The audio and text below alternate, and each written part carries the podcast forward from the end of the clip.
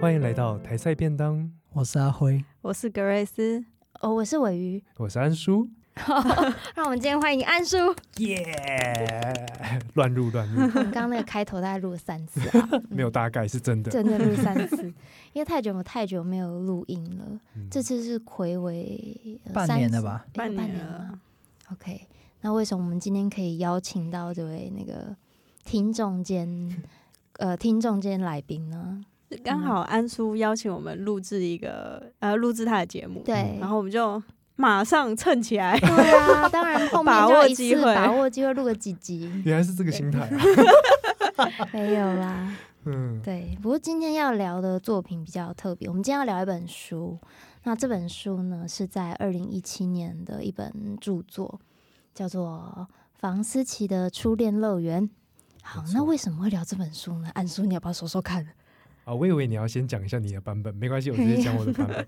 就当时因为呃一些活动，就认识了台菜便当，对。然后在跟你们私讯的过程中，你们就无意的提了一句话，就是诶，那安叔，你有没有想要听怎样的一个作品？哦，就是有点像我这边生个主题给你们录音。嗯、然后我想说，哇，有人来聊诶，那我找一个很厉害的作品。应该那个厉害是我自己想要多了解别人的想法，怎么看待这本书，嗯、所以我就提了难得台湾的文学作品，就是这一本方思琪的《初恋乐园》。但是真的万万没有想到，我竟然也要一起录、哦！真的吗？对啊，因为我想说就是要听你们，哦、然后我就是拿爆米花在那边听，好不对旁观者的一个角度，对。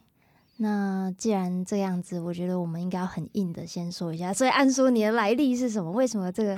因为一定有听众，我们过去都是三个人，那有有访过我们的朋友，但然后以及 concert 制药。那安叔是我们第二个合作的，我没有漏掉吧？对，的创作者。请问安叔，来，哎，好，说说你自己。各位台菜便当的听众们，大家好啊，我是安叔，我也是一个 podcast 的制作。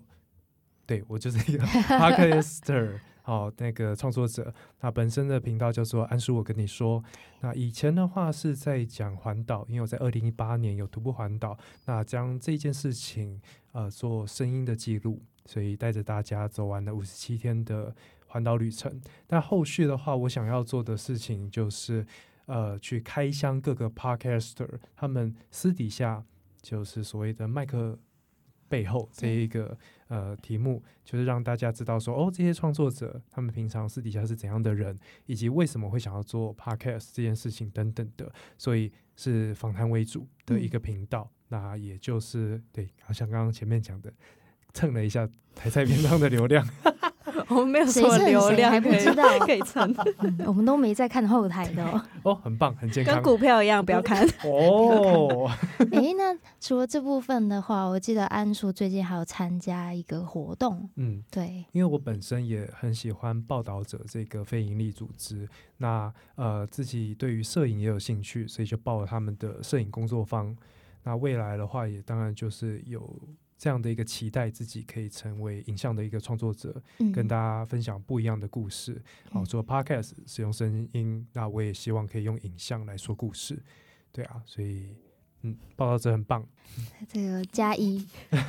对啊，这边好像有很多报道者的听众呢。对，虽然 平常很少在讲，但其实我我呃。我们这边四个有三点五个，哎，是谁？谁是零点五？你吗？我是零点五 个。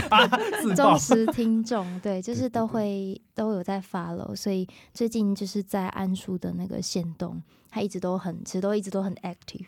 然后最近就看到他有参加这个活动，所以刚刚就觉得可以提一下，所以呃非常高兴，就是安叔这次可以跟我们真的来到那个录音间，然后我们一起聊聊这本书。是。然后，呃，虽然说在这之前他可能有点小小的焦虑，嗯，没错，对，然后包含我们自己其实也有蛮大的焦虑，对，对，主要是主要是因为这本这本书其实是要花时间去好好阅读的一本书。嗯，好，那总之呢，我们呃，我们今天要讲的这本书，我们刚刚提到是房思琪的《初恋乐园》。好，那相信可能。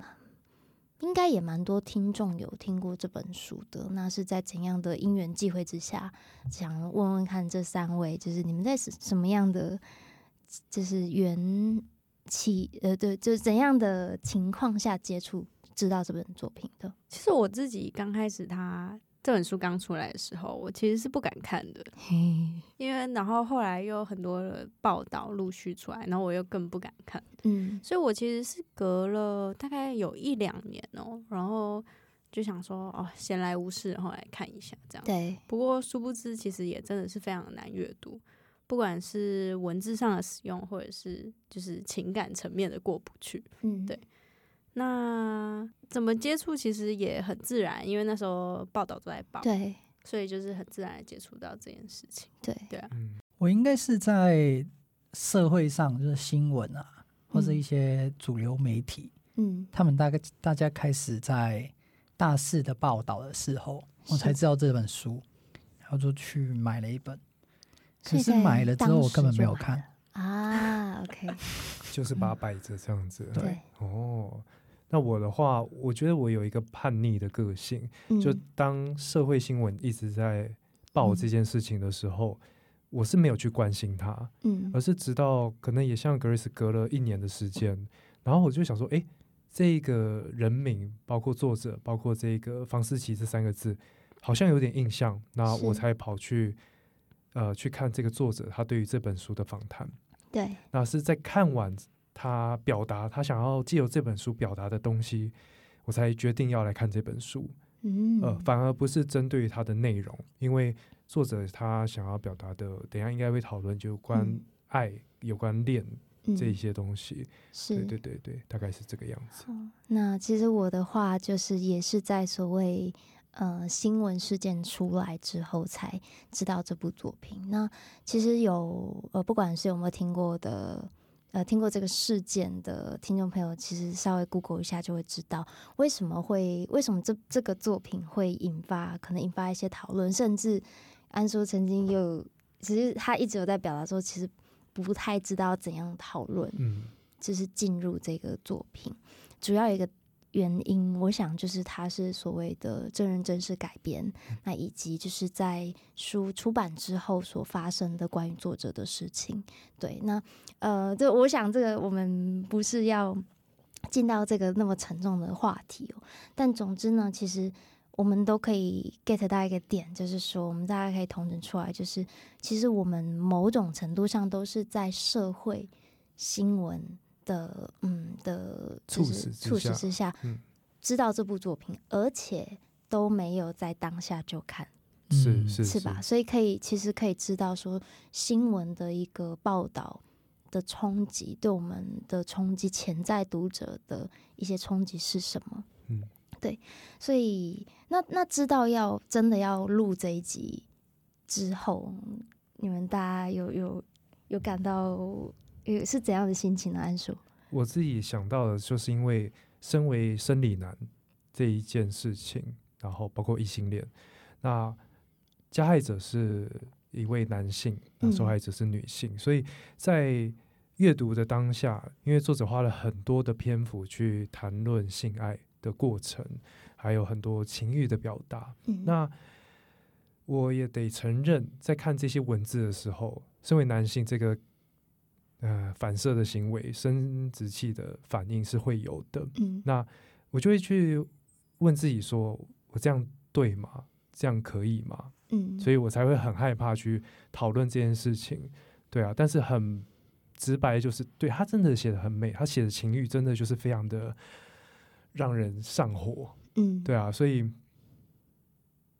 就想要了解一下其他的人是怎么去看待这件事情，但又不敢讲，大概是这样子。听起来在美跟道德之间好像有了一个冲突，很强烈的拉扯，嗯、对啊。对，我想这对我们三个相较之下，好像没有这么的。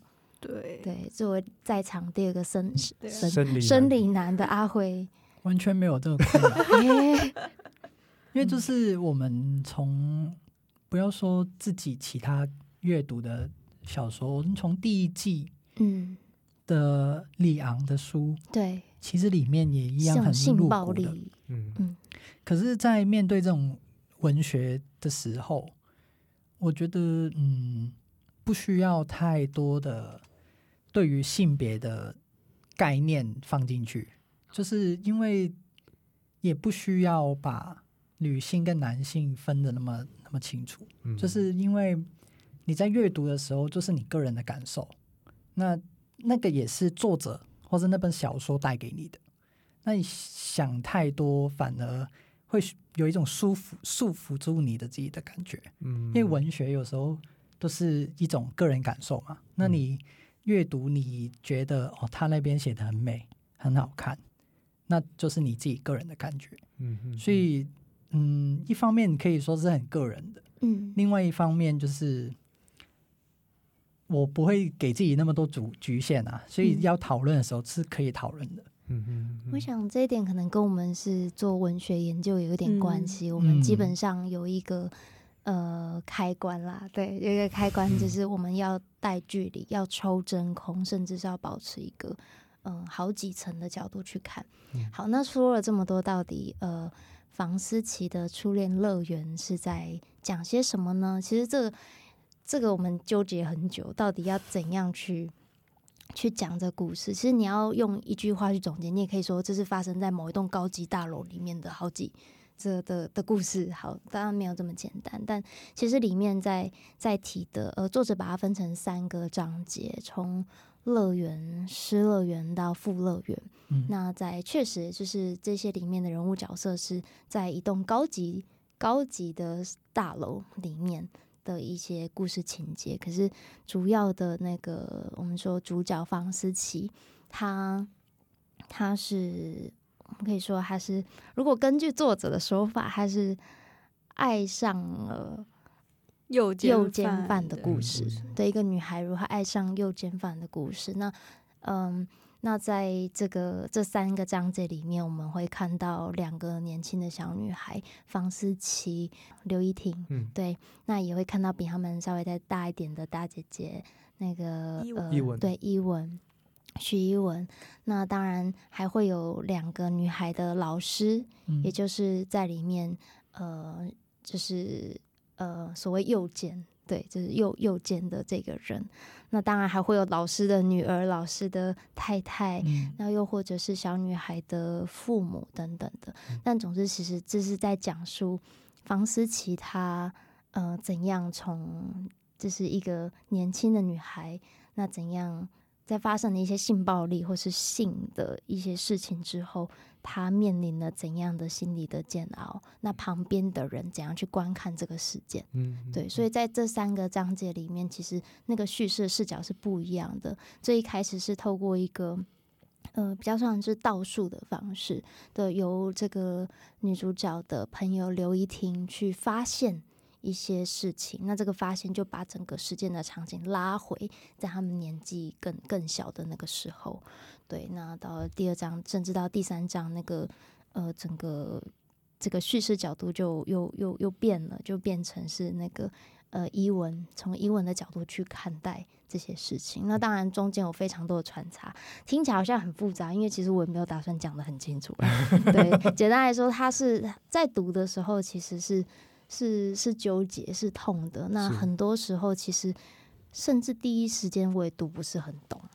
嗯，这就是一部这么特别的作品，那也是我们想要跟大家，之所以想要跟大家分享，它非常难读，读起来可能会有一点快感，有点难受，读不下去，但同时你好像又知道他在讲什么。嗯，对。那我们刚刚前面讲的所谓那个后面发生了什么事件，其实就是这本书在出版之后。嗯、呃，两个月、三个、三个月内的时间，作者就自杀身亡了。对，这是这是，可是这个自杀身亡的事件最讽刺的正正巧就是我们怎么会去接触这本嗯作品的一个很大的对很大原因。我现在起鸡皮疙瘩。嗯、好，对，好，那其实他整整本书就只有三个章节，对，然后后面还有加他一个短短的后记。嗯嗯，那。呃，刚刚说的阅读困难，其实是他的情感纠结在里面，其实呈现的非常的复杂的那种感觉。其实我觉得一般人不太，真的是一般人不太会经历。所以，当你要真的去理解他为什么用这些文字去呈现这些情感的时候，其实你是要花时间去消化的。对，对。那我觉得我们一个蛮好的点是，我们都是过了一阵子才去看，真的当下没办法看。对，嗯，那我觉得会造成我们后来观看的时候的视角跟心境不一样。我觉得蛮好的，就是至少不会被情绪带着走的那种感觉。嗯，对。呃，我自己在观看的时候，我会觉得他的视角切换很快。对，有没有这样觉得？对，就会突然就是一个人讲话讲一讲，然后就。跳到下一个人，然后甚至是感觉这个人话好像没讲完，嗯、就讲一个字两个字，然后又跳到下一句话。那我不知道你们怎么看这样子的写作方式，欸？嗯，我自己是觉得他这样子的一个呈现更贴近事实。嗯，因为人其实讲话常常没有讲完，嗯，然后话是这样穿插穿插的，更不可能会有字幕。因为我们常常在看小说的时候，都会说某某某，然后有个。标点符号，号对对，冒号 去挂说这句话是他讲的，嗯、哼但不是。那另外的话，就是这样的一个书写方式，也呈现的思考上的混乱。嗯、对对对，我感受到就是应该说，作者他提供的这样的一个呃文字，就是让我们感受当下他内心的混乱。嗯，对我觉得他呈现的很好。对，我觉得安叔讲的蛮就是蛮直觉性的，非常道破，就是。其实文字上有这个魅力的，嗯，就是有时候我们看影像就会觉得说，哦，影像是透过剪接，然后呈现某一种情感。其实文字也是，嗯，呃，每一个字加每一个句子层层堆叠起来。其实会产生某一种情绪，就像安叔刚刚讲，在语序的断裂之下，其实可以感受到某一种心境的复杂性。嗯嗯，对。所以未完成可以是某一种陷阱，又或者是某一种酝酿、勾起情绪的方式。对对，嗯。那在阅读上，就是因为我们刚刚其实前面在我讲的那那一串，好像有讲等于没有讲，其实可以，这是真的。其实说真的，我们那时候也在很。呃，很纠结这件事情，就是说到底要要怎样讲这个故事？嗯、对，那可是说白了，这个故事你读完，每个人读完的感受是很不一样。可是大家认得的就是房思琪初恋，可是这个初恋这个乐园长怎样，就呈现在这本书里面。是是是。对，那呃，那关于刚刚就是呃，格瑞斯提到画面，然后文字。文字所呈现的那个画面感，阿辉有什么什么样的想法吗？你在阅读的时候，我觉得像刚刚安叔那样的，就是说法，就是已经蛮完整的。嗯，就是他是 流于那个意识流，就是类似啊，就是他就是透过他的思绪带着你走。对，他可是那种思绪，他不能够连贯。对。因为他的呈现就是哦，他想到这里就讲到这里，对。那他有些什么东西他不想要回忆，嗯、可能就停在那边，嗯，或是之后就会再慢慢解开整个故事的完全的面貌。那这个就是作作者他的手法，是，嗯。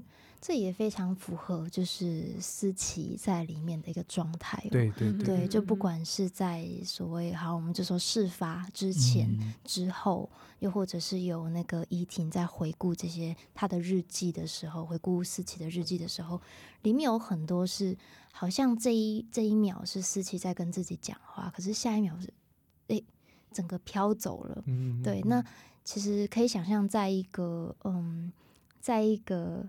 爱上就是强迫自己，不管是对强爱上老师，强迫自己爱上老师的这个过程，其实那个内心是充满非常多不确定性，然后甚至是有可能嗯欺骗自己的成分。对那很多叩问，可是那个叩问是被晋升的，因为这是一件就是对于对于那个老师李李老师吗来说，这个这个叩问这个羞耻感，正巧就是他的武器。哦，对，就是在里面可以继续让他行使这些性的暴力的武器。嗯、对，因为当时有讲嘛，他记得思思琪这样的一个孩子，要让他不讲话的那个点，就是他的自尊心。对、嗯，这件事情非常的脏，对他不会跟别人讲，嗯，所以他就继续利用这一点。是，真的是。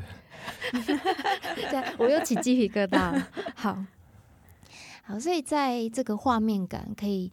我们可以其实从前面的这个讨论可以大概有一个感觉，我们可以稍微总结一下，就是说，其实作者要带给读者的意图。应该是有达到，应该是有达到他的目的。对，而且他很巧妙性的利用文字这件事情，嗯、是，这是很讽刺。而且他其实虽然说写的很露骨，但是他的文字是非常优美的。对、嗯，他不是真的把，就是。一个画面写的很写实，它不是写实的写作方法，而是一种非常文学性的写作方法。对，其实这种方式更让人有想象的空间。没错，那这个想象的空间其实会带给我们更大的感触的。是，对。那我觉得这是他厉害的地方。那呃，因为我们后来都有看一些关于他的访谈，那我相信很多人也看过。那他其实，在访谈里面就有提到说。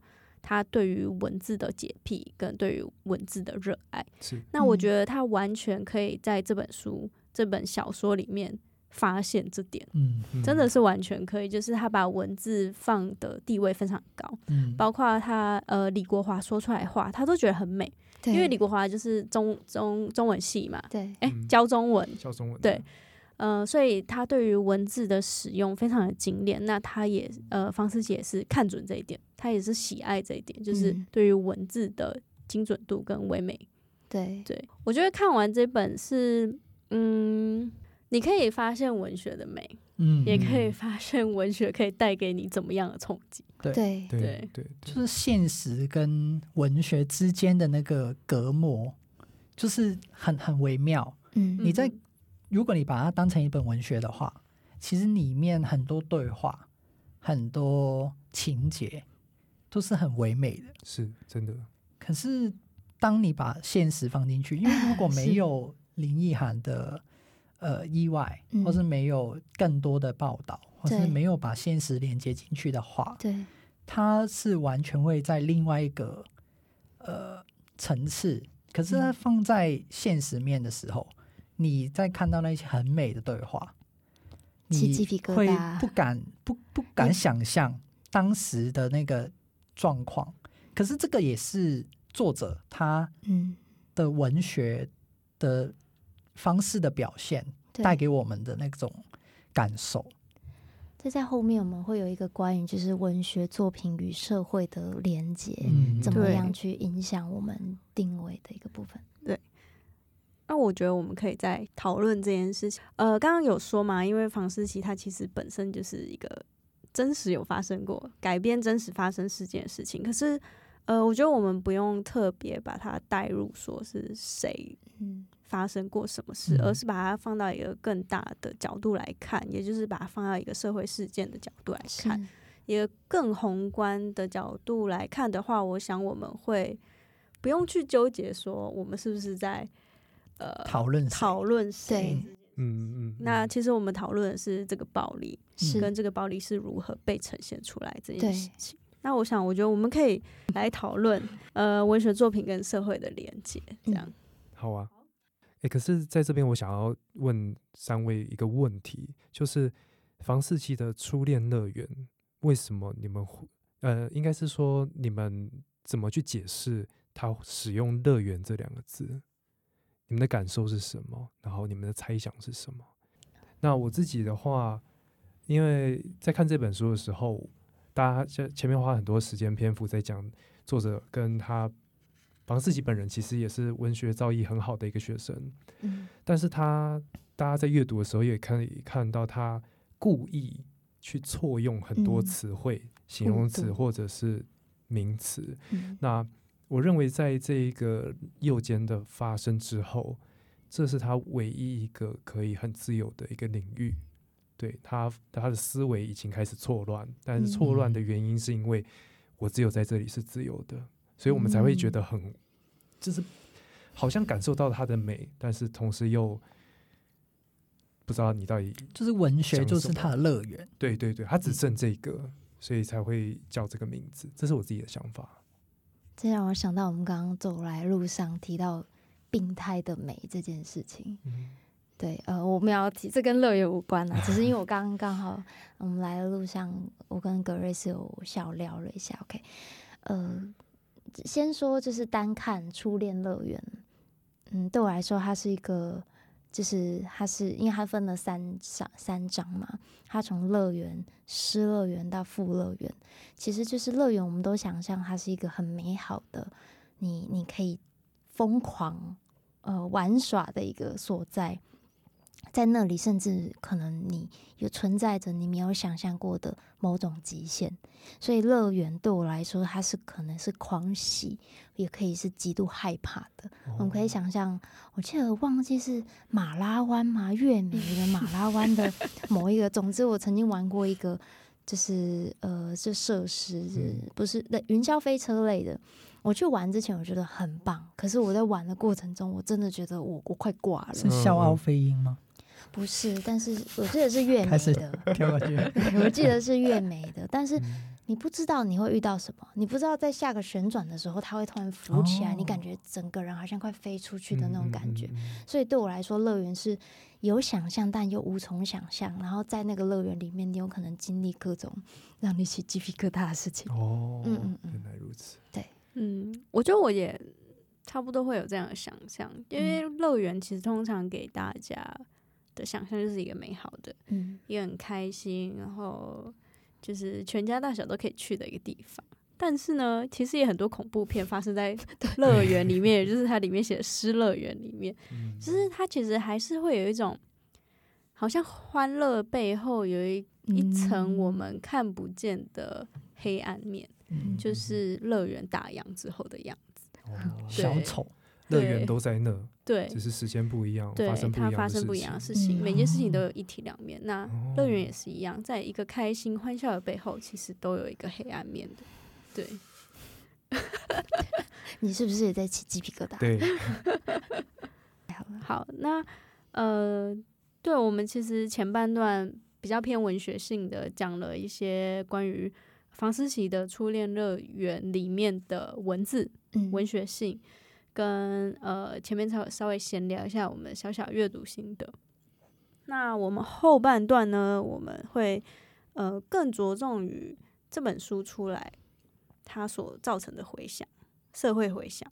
那也就是文学作品如何跟呃社会做连接。那我们对于这样子的连接有什么样的感受跟心得？嗯，那诚如我们开头所说的，就是我们都是在这个社会事件发生之后。然后我们才去看这个文学作品。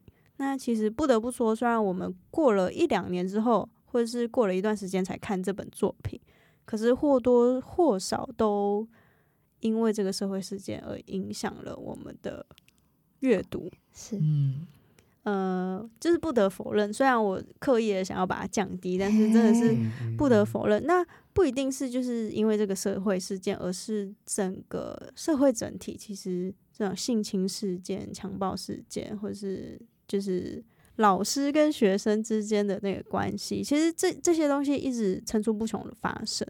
那也是因为我看过这么多的类似案例发生在新闻上，而导致我在观看这本书的时候，会觉得说，身为一个女性，呃，造成的不舒服，嗯，就会觉得说，哦，这世界也太险恶了吧？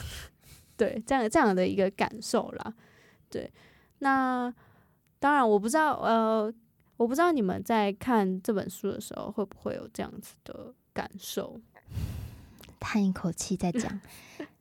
呃，在最初，我我前前后后看这本书，应该是现在应该是第四次吧。对，那这呃，最近也是我真正从头一气呵成看到完。所谓一气呵成，还是在一个月内了。可是起码不像之前看看然后放着，不是很想看这样子。之所以会有那个障碍，就是前面我们提到的，去跟社会做了一个连接。可是，在就是决定要录这个 podcast 之后，就这集 podcast 之后，我就已经对自己下了一个咒语。对，安素的表情很奇怪，哦，哪里来的咒语？我也想学，其实就是暗示自己，就是我现在是读者。嗯，对，我现在是读者，然后甚至其实我是先不去看报道的。我我我个人不太喜欢被，尤其我又知道发生了那样的社会事件，嗯、后面有多少报道等着去重新针对这个作品做个解读。所以我在选择要我在知道路的时候，我第一件做的事情就不是看报道，不是去查，我就是直接看就对了。嗯，对。那呃，是不是有那样子身为女性的一个不舒服？肯定有，而且就是非常的郁闷，嗯，非常的郁闷，因为你你你好像。你似懂非懂，可是你你又很难不跳进去，作为一个那个年纪的女女孩子的一个思维去去跟着他想，对，所以当你当你就你我我有很多声音告诉我说，你不要往那边去啊，就是你们难道不能那你就停一下停一下，可是停不下来。嗯，而且我觉得作者蛮故意的，他故意，我觉得他有一点故意去挑起这样的。对。嗯，情感那种暴力的情感，嗯，它完全的展露在小说里面，所以你不得不去想，你不得不去看，嗯、就是如果你想要完成这部小说的话，你就必须去正视这个问题。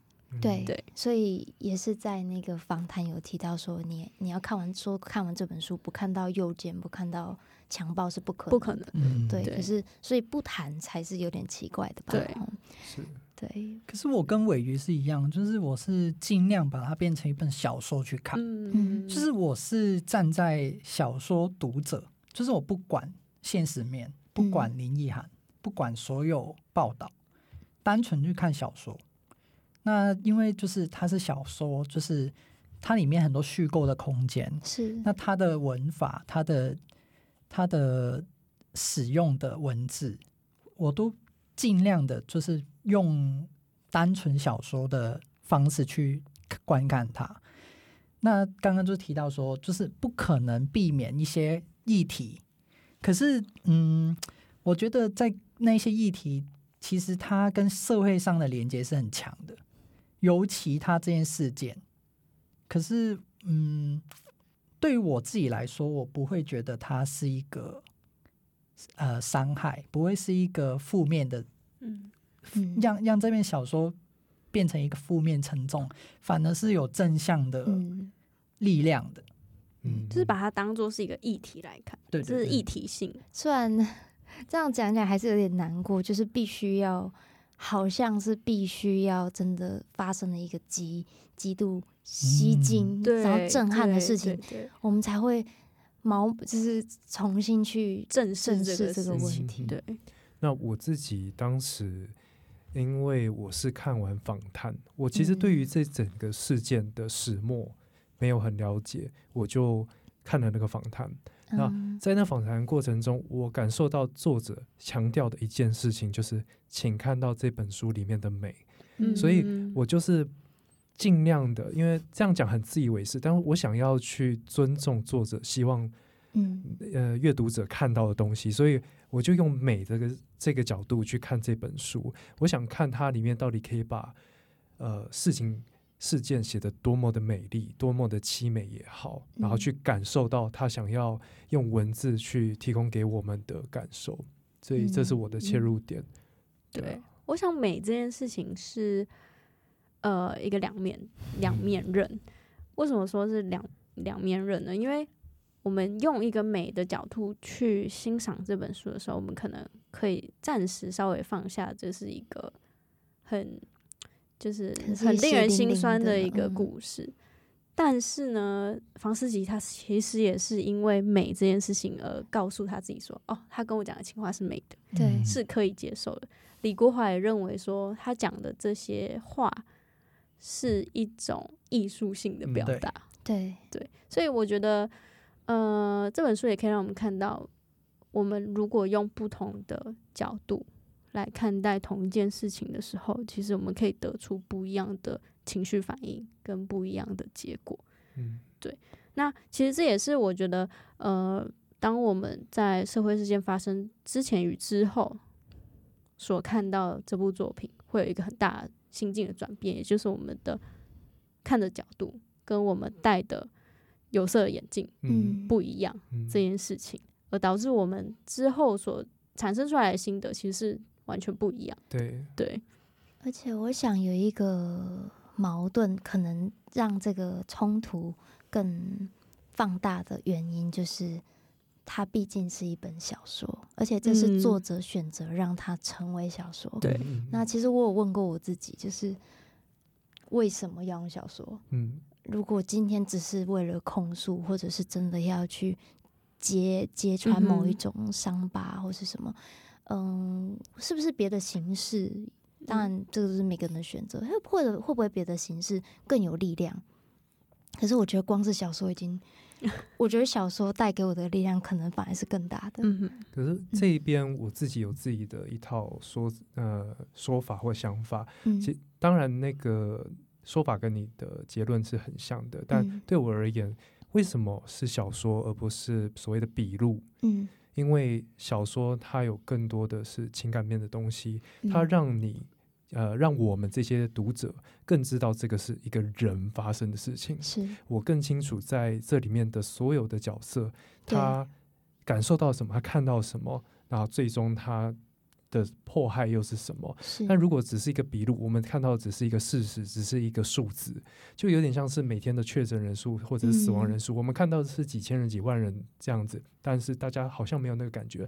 但里面的一个一都是一个人，对。所以小说，我认为以这种方式才会让大家更正视到，说这不是什么社会里面的哦冰山一角，对，不是只是一个受害者，对对对的一个事情。而且再加上这些东西，他写的方式。呃，可能等一下会提到的日常，它真的会发生哦。他写的过程、写的文字，那个剧情是绝对可以想象的。它不是很科幻的东西，所以它只是没有被提到。而小说就是将这一些大家平常不会提的东西文字化，然后给你看，它是会发生的。对，所以这也是为什么对我来说，小说它给我的，因为它诱导我进去看了，嗯、而且我看完我还看了各种。版本的各种角度的，然后我在里面，我却做不了什么的感觉。嗯，对。今天如果它是笔录，是一个社会案件，是一个纪录片，好像我看完之后，哦，它发生了，嗯，就是发生了。但是当我在小说的我我在阅读小说过程中，我是身历其，我感觉我身历其境，但是我同时又必须抽离，不然我，嗯、呃，就我必须抽离，我去去去观看它。嗯嗯，对对，所以。嗯、呃，所以文学作品跟社会的一个连接其实是，嗯、呃，是很强的。嗯哼，毕竟他，你看，我们我们试了那么多咒语，就是为了要可以把它看完，把它看完。对，很多人到现在还是不敢看。我我相信是这个样子的。对，对，对，对，也很多人只是听过大概，可是他他光想到那个社会事件，他就会把它等同于很多事情，好像啊、呃，会觉得这就是发生真实发生的事情啊，我我不想看，我看不下去。嗯嗯。其实这个、嗯、这本小说，就是因为他先不管林奕涵他自己在整件事情里面的身份，嗯，他作为一个女性，他要书写一个这样的故事，其实他用小说应该是比较好脱离自己带入进去那个情境，因为他赋予了房思琪这个名字，嗯，他在书写的时候不会是他自己，他自己可以跳出来。那他听到的，或是他自己经历的，或是更多的整个日常生活发生的任何事情，其实都可以透过别人，就是房思琪，或是里面的不同角色呈现出来。对。那在这个状况里面，就是可以，就是比较能够体会，就是作为一个女性，她要书写一个女性被迫害的故事，用小说这个虚构一点的文体。好像也是很合理，嗯，而且还有另外一个角度，可能就是真的很痛的话，你也写不出。嗯、就是我我有看过一种说法是，为什么选择虚构而不是纪实？太有一种有一种是声音是抽离感，对我才能抽离去写，不然我怎么写得下去？嗯，对，我想我我觉得我可以提供另外一个呃角度来看纪实跟呃虚构小说这件事情，那。呃，其实，在纪录片里面也是一样，很多人都会觉得说，纪录片为什么要存在？既然虚构小说都可以完成这些事情啊，它可以，它其实也可以表达一件真实事件。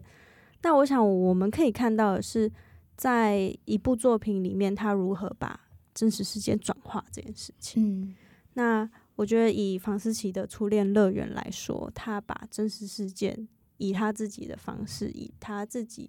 或许和解，或许是另外一种出口的方式，转化成这部小说的样子。那就像我们刚刚讲的，他其实是用一种唯美的方式，他是用一种他说的激恋的方式来呈现这个真实事件。嗯、那纪实性手法其实也是一样，它就是用一种写实性来呈现真实事件。所以，呃，或许我们也可以看，呃，看到就是形式上的改变这件事情，就是作者选择用什么样的形式来。呃，呈现一个真实事件，其实也包含着他自己心境上的转变。嗯，哦，懂。那不知道安叔在就是听对听完我们跟我们聊完，就算时间有限，所以我们也没有真的聊完全部。嗯、但是在听听了这些，那也分享了一些你的心得之后，你觉得，嗯，这部作品你现在有对他，你现在对他的感觉是什么？其实。就直接回应到格瑞斯刚刚才讲完的，嗯、也许在这个过程中，前面当然他受害，然后我们就讲，嗯、我们不要讲作者本人好了，嗯、有一个人他的受害，那后面他可以以转化的方式将这一个整个事件，去做陈述，嗯、那也包括着放下也好，和解也好，调试也好，那它也展现了一种。呃，首先是不一样的思考的方式，再来就是另外一种力量。那也呼应到前面，呃，阿辉有提到的，他最终呈现这样的一个作品，他带来的正向的一个力量也是有的，嗯、所以就会反而不会像我一开始的那种单纯的担忧。嗯、我身为一个生理男性，他看这本书的时候，我不应该看什么，哦、我不应该有什么，反而是切入。呃，应该说得到借由你们的对话之后，对我得到更多去理解、去观看、去阅读这个作品跟事件的呃角度跟感受吧。嗯，太好了，很棒！而且我们居然就是时间掌控，竟然是为此拍摄。不是因为我很惊讶，就是很刚好。那我觉得这一次其实。一方面聊完这本书，终于有点开心。对，真的是放下一个大石头。对 对，就是我们可以看到，此刻可以看到那个安叔的书上一大堆标签纸。其实我们都不知道那些标签纸在什么时候用得到。哎、欸，这讲讲太白是不是？对，其实。在读的时候有非常多的感受，那在没有面对面去聊的时候，没有一些比较主题性的聊的时候，其实那些感受是混乱的，你是担心的。那我觉得安叔做了一个很好的结尾，也就是说，文学嘛，其实文文学虽然我们不是说哦什么，就是文学都是很正面的，或者是文学一定有什么力量，但是。一个作品，它之所以它它出现了，它其实是有某种影响力的。嗯、对，那透过我们这样子的声音的方式，再去分享，再去分享各自的想法，我们把它总结，然后最后分享给就是算算手机手机旁的你们。这样听起来怎么怪怪？就是 耳机旁，耳机旁，对，就是透过声音再分享给大家。我觉得这是一个很好的机会。嗯、哼那也欢迎大家就是。呃，不管你是要透过线上阅读，有电子书嘛，嗯哼，的方式，还是要去去购买书，或是用借的，其实都其实是这样讲。好，非常推荐大家。看这部作品，嗯、那也欢迎大家在看完之后，可能把你的一些问题，或是把一些心得分享给我们。嗯、那如果你要传到安硕频道，我们也不介意，我会再转传。对对对，我们再再开启一个新的聊天也都没有问题。嗯、对，那今天就很谢谢，就是安叔接受我们的这次的，我们就这 OK 啦，就是接受我们的邀请。啊、谢谢。对，谢谢那那我们这集就到这边吗？好，好，好，那就下次见。大家拜拜，拜拜。